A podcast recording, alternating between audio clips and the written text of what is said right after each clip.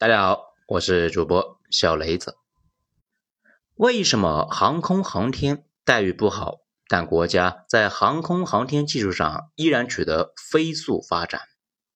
文章来自于微信公众号“九编”，作者二号头目。我自己呢，以前跟航天院有不解之缘，不少老同学呢在那里边。说这个事之前啊，还专门问了以前的老同学和从那里面出来创业的小伙伴，尽量保持客观。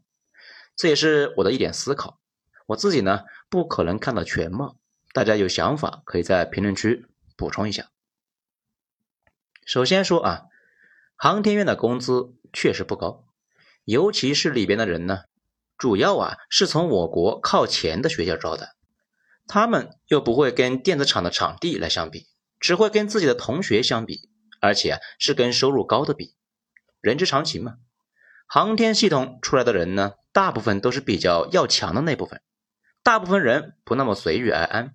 尤其刚毕业那会的工资一比啊，那不就崩溃了吗？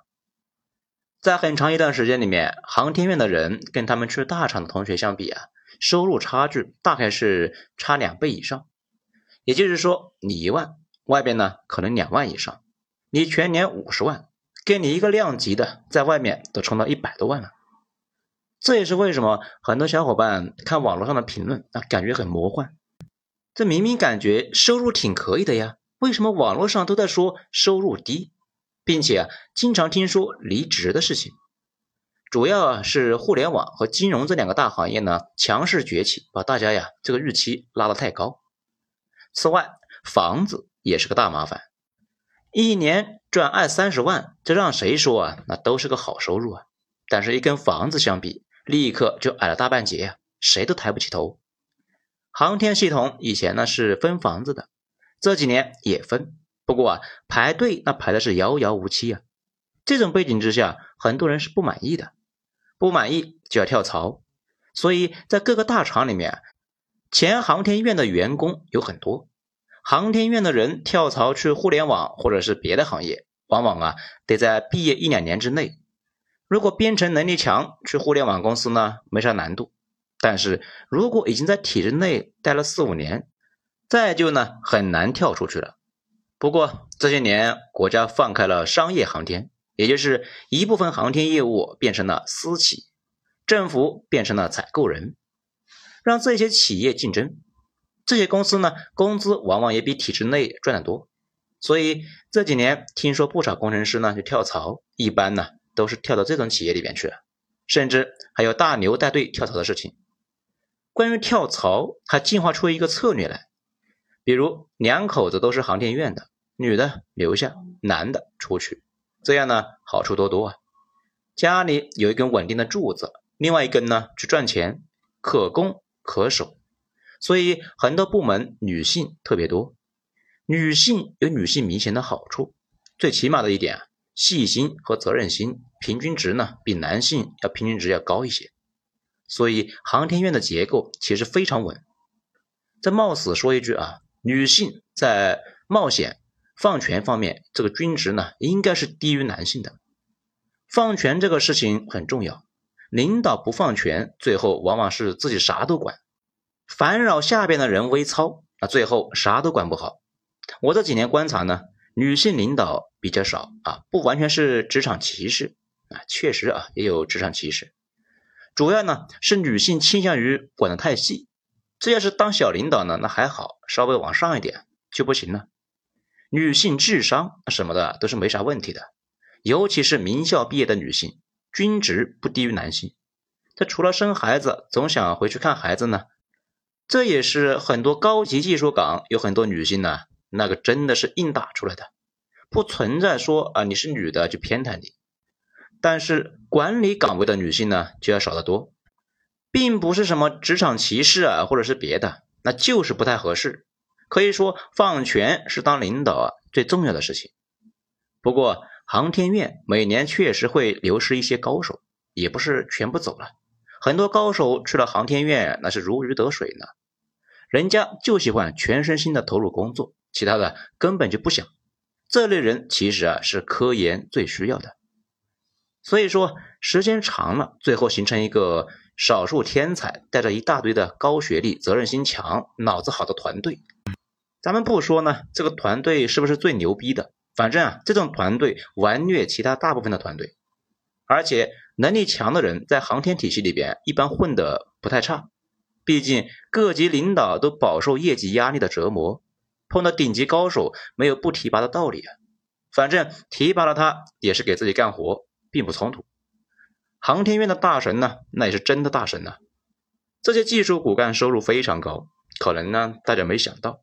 而且啊，有地位，同学聚会中间的座位啊，都是给他留着的。大家甚至跟别人聊啊，我有一个朋友的时候啊，经常就会提到这个人，甚至啊，跟自己的孩子聊起天来呢，也希望他成为一个那样的人。航天院天才很多，这个真正意义上的那种天才，普通人跟他们隔着是不可逾越的鸿沟的那种，不是普通人记性好啊，考试厉害的那种考试狂魔。这些人呢？如果去大厂，工资能够翻好几倍，但是啊，他们依旧是愿意在院里面待着。一方面是体制对这种人呢也很好，另外一方面就是地位和使命感本身也是激励。这个是外面给不了的。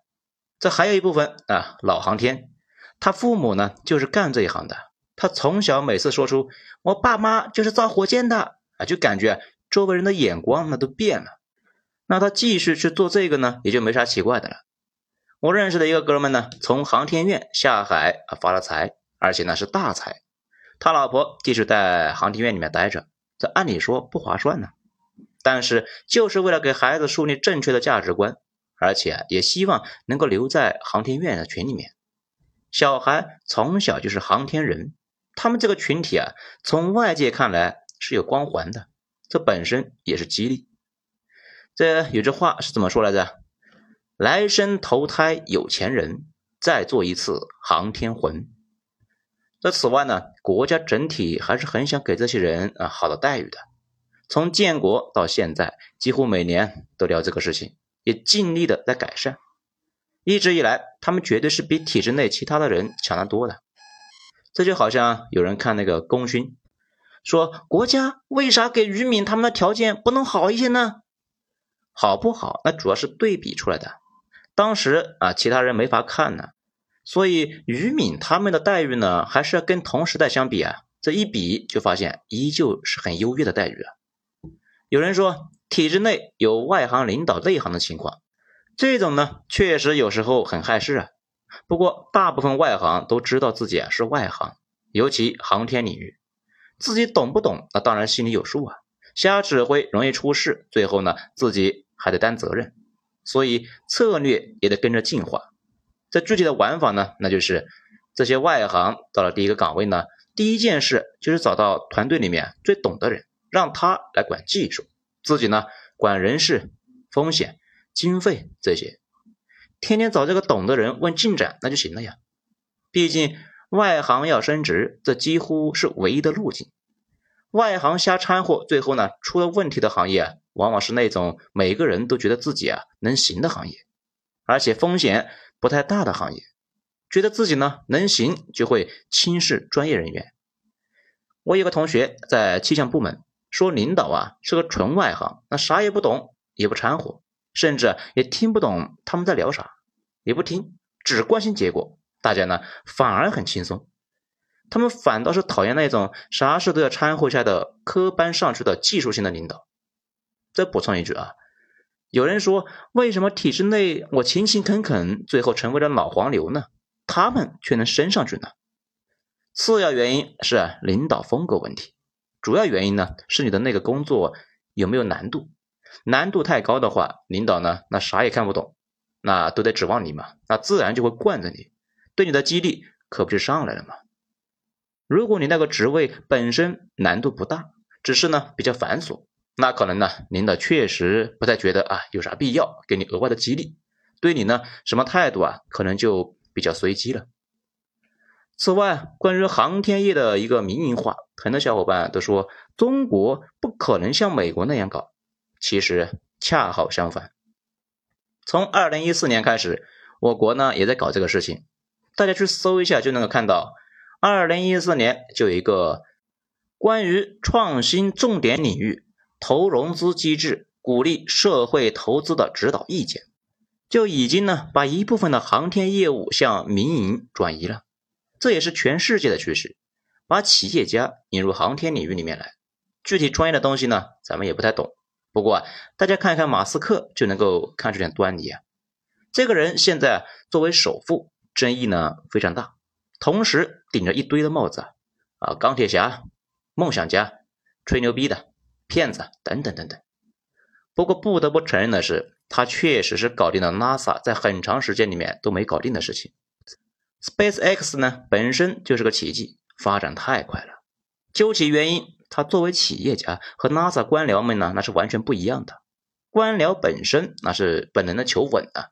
因为全世界官僚的考核机制差不多，守好自己的一亩三分地，千万呢不能出问题。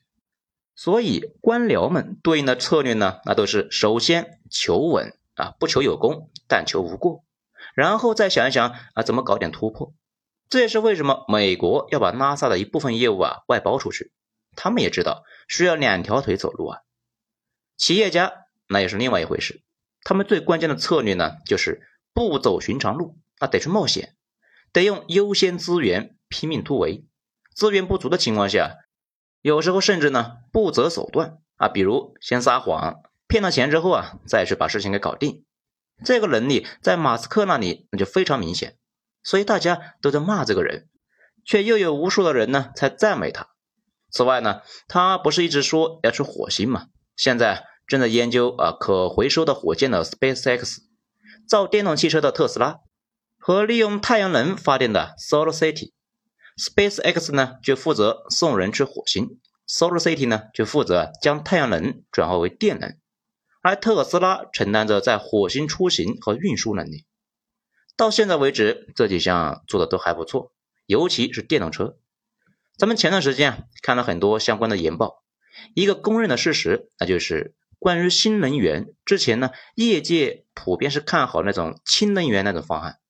日本人早期的判断没啥问题，后来被特斯拉给搅了局。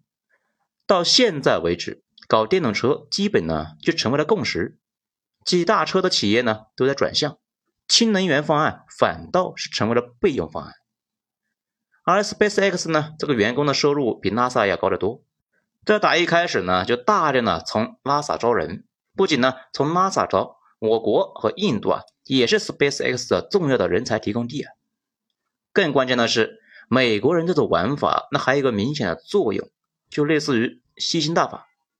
比如马斯克的公司呢，股价涨得那么高，想想就知道啊，这是天量的资金给堆上去的，其中很多钱是外国投资者和机构投资的，包括我国和俄罗斯。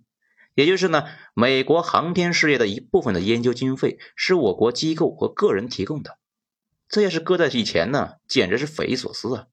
现在大家也觉得稀松平常。我国从二零一七年开始呢，也在走这条路，也开始商业化航天公司，后续啊也上市，到那个时候就可以吸收老百姓的闲钱来搞航天，到时候也能够让老百姓分享到发展的红利。甚至呢，可以像某咖啡公司似的去割美国人的韭菜。二零一七年，有不少大牛带队呢离职了商业航天公司之后啊，为了防范流失，航天院的工资整体上升了一大波。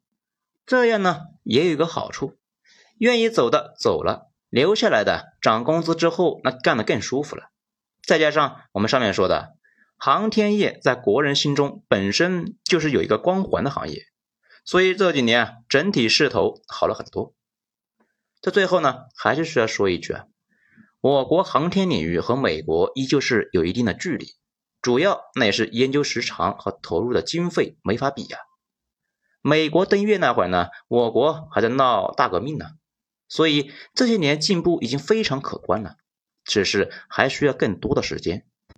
从投资经费表就可以看出。美国一个国家占到全世界将近一半，中国呢也很多啊，百分之三十。由于美国那边的经费充足啊，还可以通过股市融资，所以科研人员的收入也高得多，导致全世界的人才向他们那里聚集。中国还好点，最惨的那是俄罗斯啊！不仅在输出油气，还在输出美女和人才，基本上所有可以变现的资源都在输出，很难翻身呢。讲到这里呢，咱们是很感慨的。曾经我们也是有异常艰苦的时候，那个时候啊，还是有太多的人本来可以通过奔往西方获得远超国内的待遇和收入。这个呢，咱们在十八万买一次偷渡机会，华人海外移民的往事这里面有讲到。甚至啊，直到九十年代，一个普通的体力劳动者，西方动不动就是我们十几倍的收入。那些做火箭的顶级人才，能够冲到几十倍国内的收入，可他们呢，还是坚定的留在国内继续耕耘，继续奉献。